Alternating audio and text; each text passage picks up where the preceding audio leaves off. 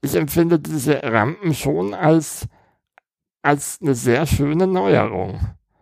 Ähm, weil sie mir erlauben, sogar alleine, also ohne Begleitung Straßenbahn zu fahren. Und das ist ein enormer Gewinn an Selbstständigkeit und an Mobilität.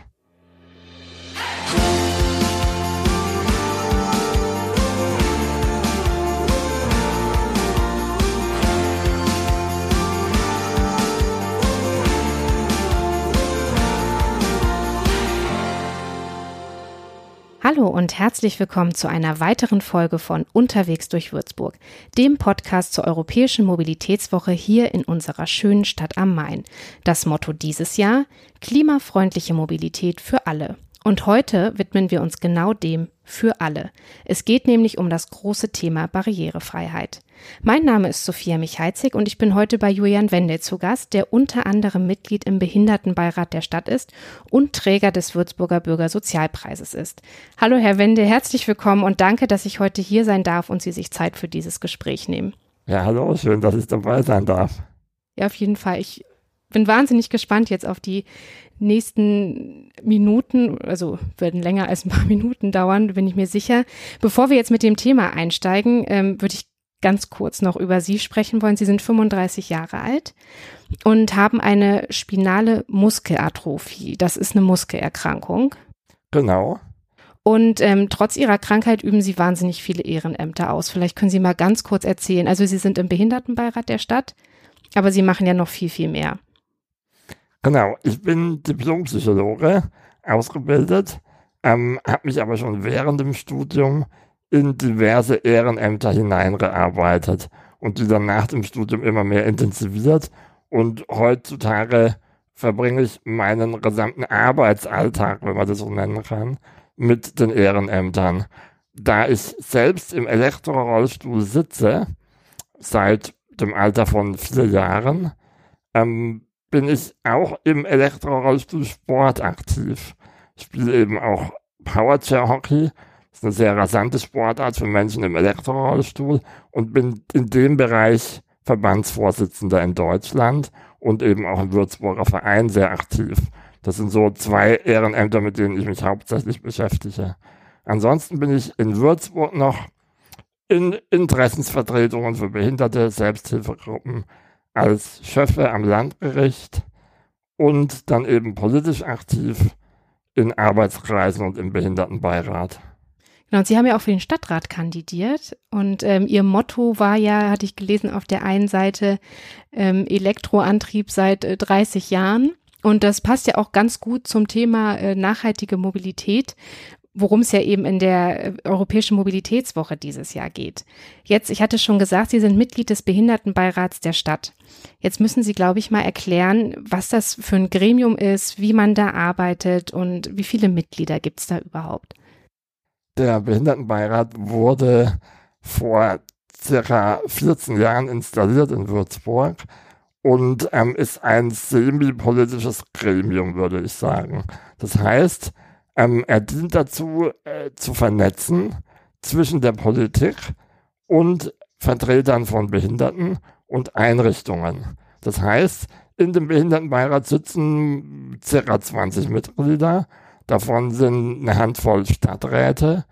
Die Sozialreferentin ist dabei. Dann der Behindertenbeauftragte der Stadt Würzburg. Dann von jeder Behindertengruppe mindestens ein Vertreter. Das heißt, von Menschen mit Hörbehinderung, mit Sehbehinderung, mit Körperbehinderung, mit chronischer Erkrankung, mit Lernbehinderung und mit psychischer Behinderung. Und dann noch ein paar Vertreter von Einrichtungen, von wichtigen Einrichtungen in Würzburg. Das heißt vom Körperbehindertenzentrum oder vom Blindeninstitut, von der Lebenshilfe. Und damit ist gewährleistet, dass ein ganz guter Austausch stattfinden kann und Informationen im Behindertenbereich eben schnell und sicher an ja, verbreitet werden können und an die weiteren Leute weitergegeben werden können. Wie oft treffen Sie sich? Leider nur viermal im Jahr. Mir persönlich ist es ein bisschen zu wenig, weil man dadurch, ja, es fällt so ein bisschen der, der Schwung verloren und ähm, man kann nicht so eine große Aktivität erreichen. Sie haben ja schon gesagt, wie viele verschiedene Mitglieder in diesem Beirat sind. Und dann frage ich mich, ähm, also weil das habe ich jetzt schon im Vorfeld gelernt, Barrierefreiheit muss ja unheimlich vielen Interessen gerecht werden. Also ein Beispiel zum, also wäre ja der abgesenkte Bordstein ist für Menschen im Rollstuhl natürlich sehr wichtig, aber jemand mit einer Sehbehinderung bräuchte ja den normalen Bordstein vielleicht, um die, um die Grenze zu erkennen. Also wie funktioniert denn Barrierefreiheit dann? Sie haben das Problem schon erkannt. Also das ist auch das, was uns immer wieder auffällt, wirklich. Ähm, ein Mensch mit Körperbehinderung äh, hat andere Ansprüche als ein Mensch mit Sehbehinderung. Und dieser Bordstein ist genau das passende Beispiel. Ähm, Barrierefreiheit zu 100 Prozent ist meiner Meinung nach nicht möglich. Ähm, es wird immer Barrieren geben. Und das Ziel muss es einfach sein, diese Barrieren möglichst abzubauen und ja, oder zu minimieren. Ähm, wichtig ist dabei, dass einfach der Austausch und die Kommunikation da ist. Und dann funktioniert Barrierefreiheit, wenn eben die einzelnen Behinderungsgruppen sich zusammensetzen wenn jetzt zum Beispiel was gebaut wird, wenn Bauvorhaben in Würzburg sind, dass dann der Architekt dabei ist, der Zuständige oder die zuständige Behörde.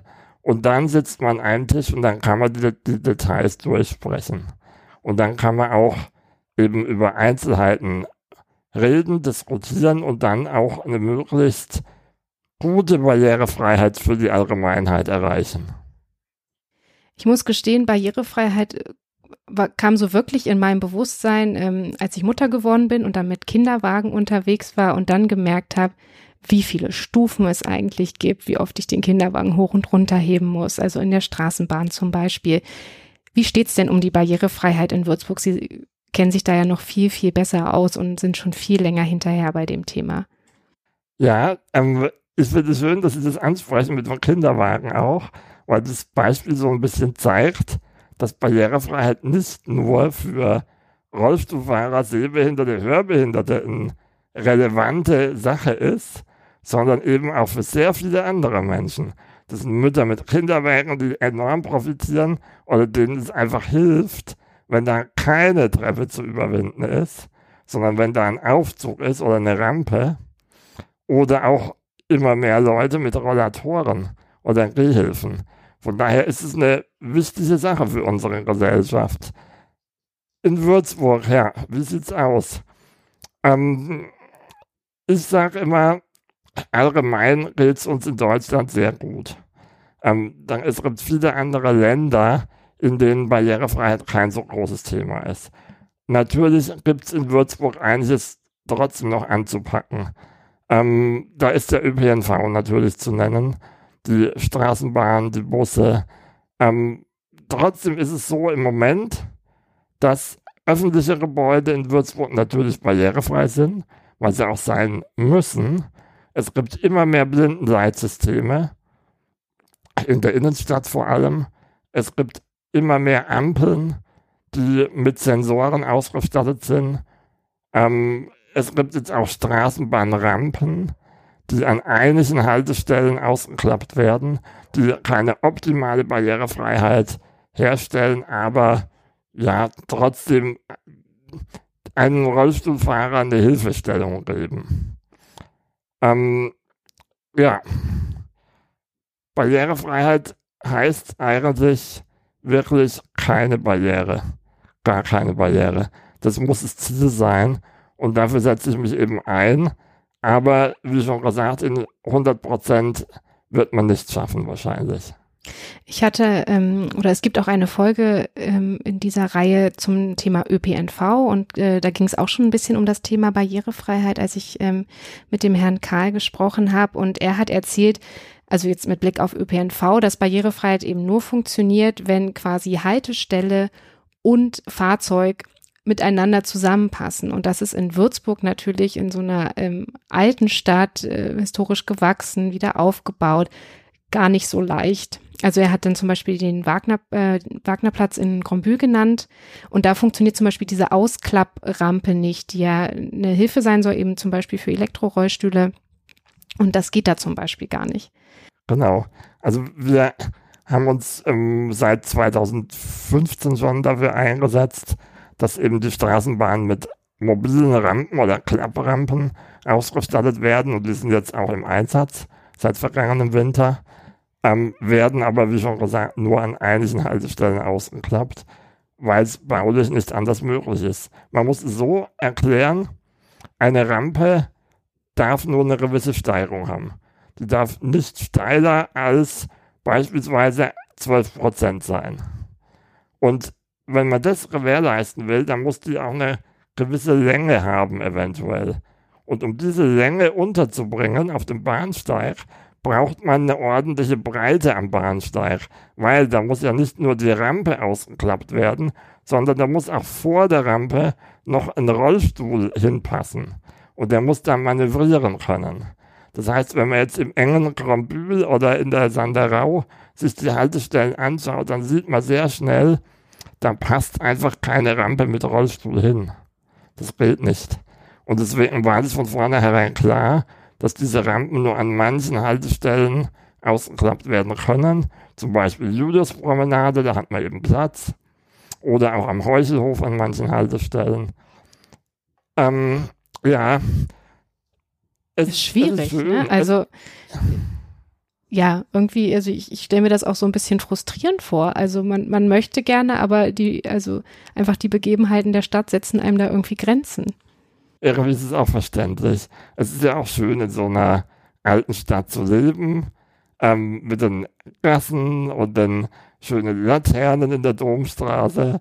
Ja, aber die sind eben Denkmäler und die dürfen nicht versetzt werden. Ach, die Laternen und, äh, auch. Zum Beispiel, die dürfen nicht versetzt werden und dann, dann, ähm, ja, hat man da halt ein Hindernis.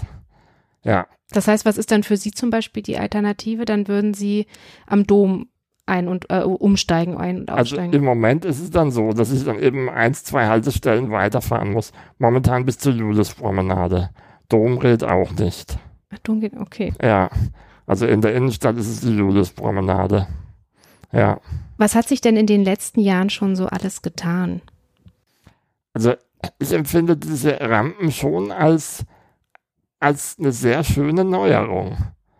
Ähm, weil sie mir erlauben, sogar alleine, also ohne Begleitung Straßenbahn zu fahren.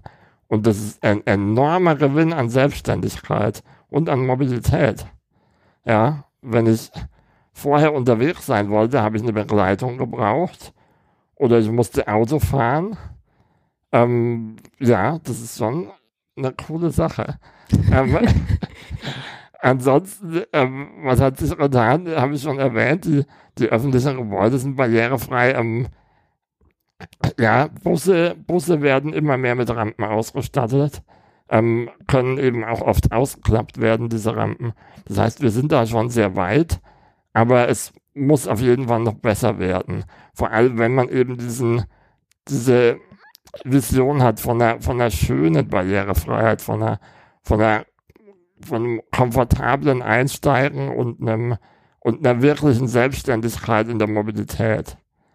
Ja, und da, da sind einfach Straßenbahnen mit Stufe oder mit Rampe nicht geeignet. Da muss dann eben ein ebenerdiger Einrang her und der wird ja bei den neuen Straßenbahnen dann, die in drei Jahren kommen sollen, auch erreicht. Haben Sie da andere Kommunen, wo Sie mal hingucken, die irgendwie da ein Vorbild sind für Sie oder wo Sie sich Beispiele nehmen und sagen, hier guckt mal, in der und der Kommune läuft das so und das könnte auch in Würzburg funktionieren? Ja, mehr oder weniger. Also die, die haben natürlich die gleichen Probleme, weil man sich oft an, an bestehenden Straßenverläufen oder Engstellen orientieren muss. Ähm, trotzdem ist es wirklich so, dass beispielsweise egal ob München oder Berlin in den Großstädten, da haben die Straßenbahnen an jeder Haltestelle die Möglichkeit, einen Rollstuhlfahrer aus- und einzuladen. Und die Busse genauso. Und es ist eben schön, wenn man jede Haltestelle benutzen kann. Und da gehört es auch zum Alltag dazu, da ist es in den Köpfen von den Menschen drin. Das ist ja auch so eine Sache. Ja, diese Barrierefreiheit in den Köpfen, die, die braucht viel länger oft noch um die zu erreichen. Da, da reicht nicht, um eine Rampe, eine Rampe einfach hinzustellen. Da muss die Akzeptanz geschaffen werden. Und wenn ich jetzt eben in Würzburg die Rampe benutze, dann ist es oft in den meisten Fällen mit einer Akzeptanz verbunden. Aber hin und wieder ist dann auch schon ein Fahrer dabei, der sich beschwert und der sagt, oh, kommst du da nicht ohne Rampe raus? Oder oh, jetzt bin ich zwei Minuten hinterm Fahrplan und hinter ihm stehen schon zwei weitere Straßenbahnen, die, die warten, die halt nur warten müssen, weil ich da jetzt aussteigen will. Ja, da hat man dann schon so ein bisschen ein unangenehmes Gefühl, wenn, ja, klar. wenn man halt dann zwei Straßenbahnen aufhält. Aber das darf ja eigentlich nicht sein, ne? Also, sein, weil ne? es ist ja ihr gutes Recht, an dieser Haltestelle ein- und aus umzusteigen. Und dann muss man halt einfach mal warten. Ja, und genau. Von daher, in den meisten Fällen klappt es eben auch sehr gut. Aber schön ist es natürlich, wenn es einfach so zur Routine wird, dass es für jeden ganz normal ist. Wie kann man denn Barrierefreiheit in den Köpfen erreichen? Da kann ich ja nicht eine Rampe ausklappen. Nee, da kann Also- man keine Rampe. nee, geht nicht. Das, das funktioniert nur mit der Zeit. Das funktioniert über Gespräche. Das heißt, ähm, ich muss das dann diesem Schaffner eben klar machen, dass, es, dass ich da nicht ohne Rampe rauskomme und dass es einfach ganz normal ist, dass ich da jetzt aussteigen will und so wie jeder andere auch dort aussteigt, wo er, wo er eben raus will oder raus muss. Und mit der Zeit wird sich das ändern. Das heißt, viele Gespräche führen und ähm, Multiplikatoren haben, die das Thema weitertragen und dann wahrscheinlich Geduld. Ja, das auf jeden Fall. Geduld brauchen wir immer. Ja, in, so vielen Bereichen. Was ich auch noch äh, spannend finde, ein Thema ist ja zum Beispiel auch Elektromobilität. Ähm, ich persönlich freue mich natürlich total über E-Autos, weil die auch viel leiser sind. Aber ähm, für Menschen mit Sehbehinderung wiederum ist das ja schon wieder sehr gefährlich. Ja, ja, das ist so. Das ähm, merke sogar ich, obwohl ich keine Sehbehinderung habe. Aber dadurch, dass ich meinen Kopf nicht so weit drehen kann wie andere, bin ich schon ein bisschen eingeschränkt im Sichtfeld und verlasse mich dann oft darauf, dass ich ein Auto höre, wenn ich über eine Straße fahre. Ja, mit den E-Motoren hört man die Autos nicht so. Das ist schon ein Problem. Und das merken die Menschen mit Sehbehinderung vor allem eben auch an. Und sagen dann, die, die müssten einen lauteren Motor haben. Oft ist es ja so, dass sie, dass sie nur ein Geräusch machen, wenn sie unter 30 km/h fahren, glaube ich. Und sobald sie über 30 km/h sind, ist dieses Geräusch dann weg. Und da sagen schon manche, das müssten wir irgendwie anders lösen. Ich glaube, man kann das mittlerweile quasi äh, wie, wie einspielen sozusagen, dass die ein Geräusch machen, was Genau. sie ja eigentlich nicht selber produzieren, ne, aufgrund ähm, des E-Antriebs, aber einfach um äh, allen Straßen oder allen Verkehrsteilnehmern gerecht zu werden, machen sie eben doch das Geräusch einfach, um auch andere zu schützen. Ja, aber trotzdem ist die E-Mobilität natürlich wichtig. Also die, deswegen muss man da einfach eine Lösung finden. Ähm, man kann die jetzt überhaupt nicht verteufeln deswegen. Also die ist ja ganz enorm wichtig für unsere für unsere Zukunft. Ja, Es klang jetzt die ganze Zeit natürlich schon an in unserem Gespräch, dieses ähm, große Thema Barrierefreiheit und dann das Motto der Europäischen Mobilitätswoche, klimafreundliche Mobilität für alle. Was hat das miteinander zu tun? Na, der Name sagt schon für alle. Also ich meine, ähm, Klimaschutz gilt alle an. Das ist keine, keine Plattitüde, sondern das ist einfach ein, ein wichtiger Satz. Und auch ein Mensch mit Behinderung ähm, hat nicht nur seine Rechte einzufordern, sondern hat auch gewisse Pflichten zu erfüllen. Und, und von daher denke ich, muss man ähm, auch als Mensch mit Behinderung solchen Themen wie Klimaschutz eben viel Respekt zollen und ähm, versuchen da möglichst alles zu bewirken, was man machen kann. Das heißt, zum Beispiel ÖPNV nutzen, aufs Auto verzichten, ist ein Baustein. Und ähm, wenn es das dann so ergibt, dass der ÖPNV auch noch eine sehr barrierefreie Lösung ist, dann ist es ja super. Und dann ist es die perfekte Variante. Was steht denn jetzt bei Ihnen so als nächstes auf dem Plan? Ich meine, wir leben in, in komplizierten Zeiten, äh, es gibt keinen richtigen Alltag und alles ist immer so ein bisschen ungewiss, aber vielleicht haben Sie ja trotzdem so einen Punkt, äh, ein Thema, dem Sie sich jetzt als nächstes widmen wollen. Thema ist leider nicht im Bereich Mobilität, sondern eher, eher im, obwohl doch, man kann auch Mobilität interpretieren, doch, kann man schon. Ich bin momentan dabei, ein Projekt mitzugestalten von dem Verein Wüsel, Würzburg Selbstbestimmt Leben, ähm, Würzburger Interessensvertretung für Behinderte.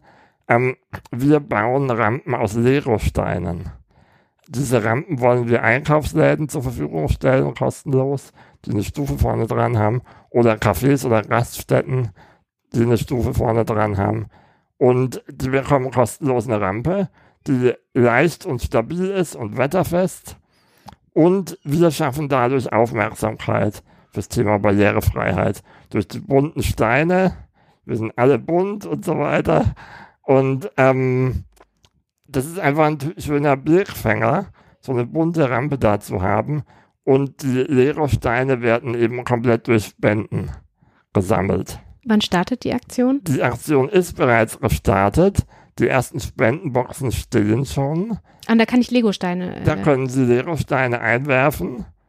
Ähm, und wir basteln dann aus diesen Legosteinen Rampen. Und das ist meiner Meinung nach eine tolle Sache, ähm, auch wenn die erste Rampe noch nicht gebaut ist. Aber in anderen Städten Deutschlands hat sich das Projekt bewährt. Und wir haben jetzt das Ziel, innerhalb von einem Jahr, ab dem 1. September, zehn Rampen zu bauen.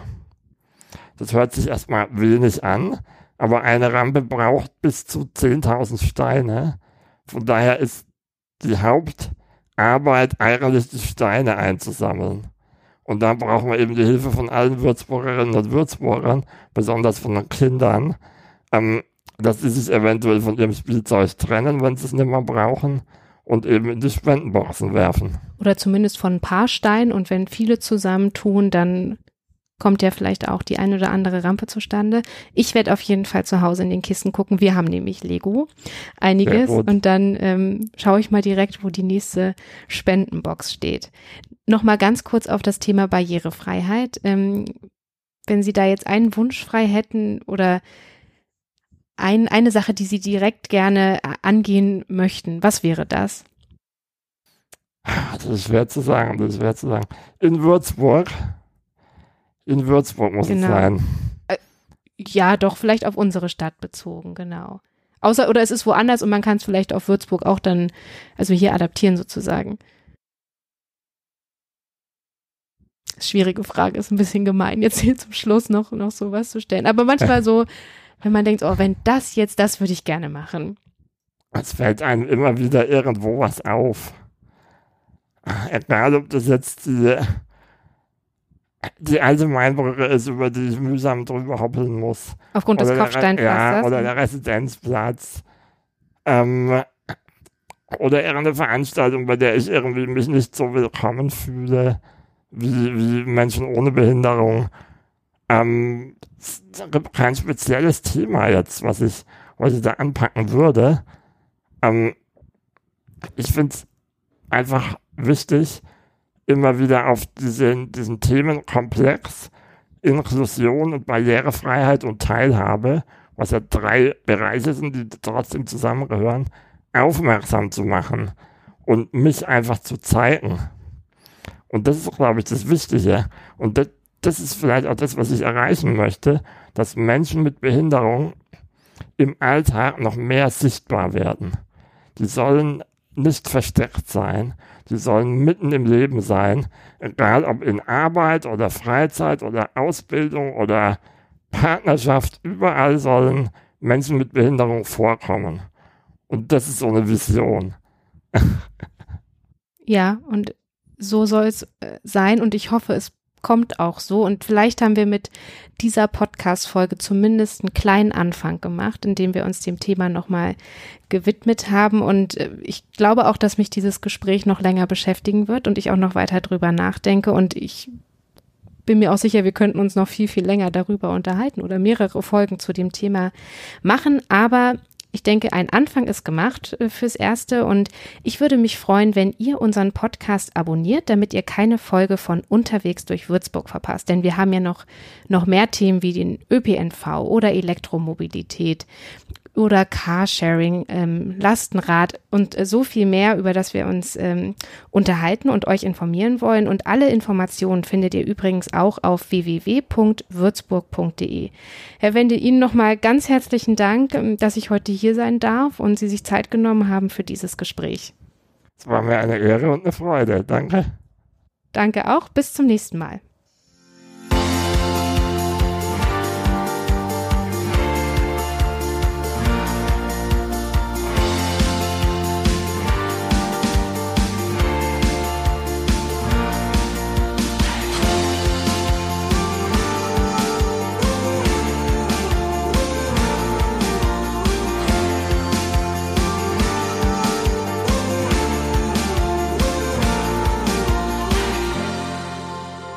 Eine Produktion von Mimimi Media.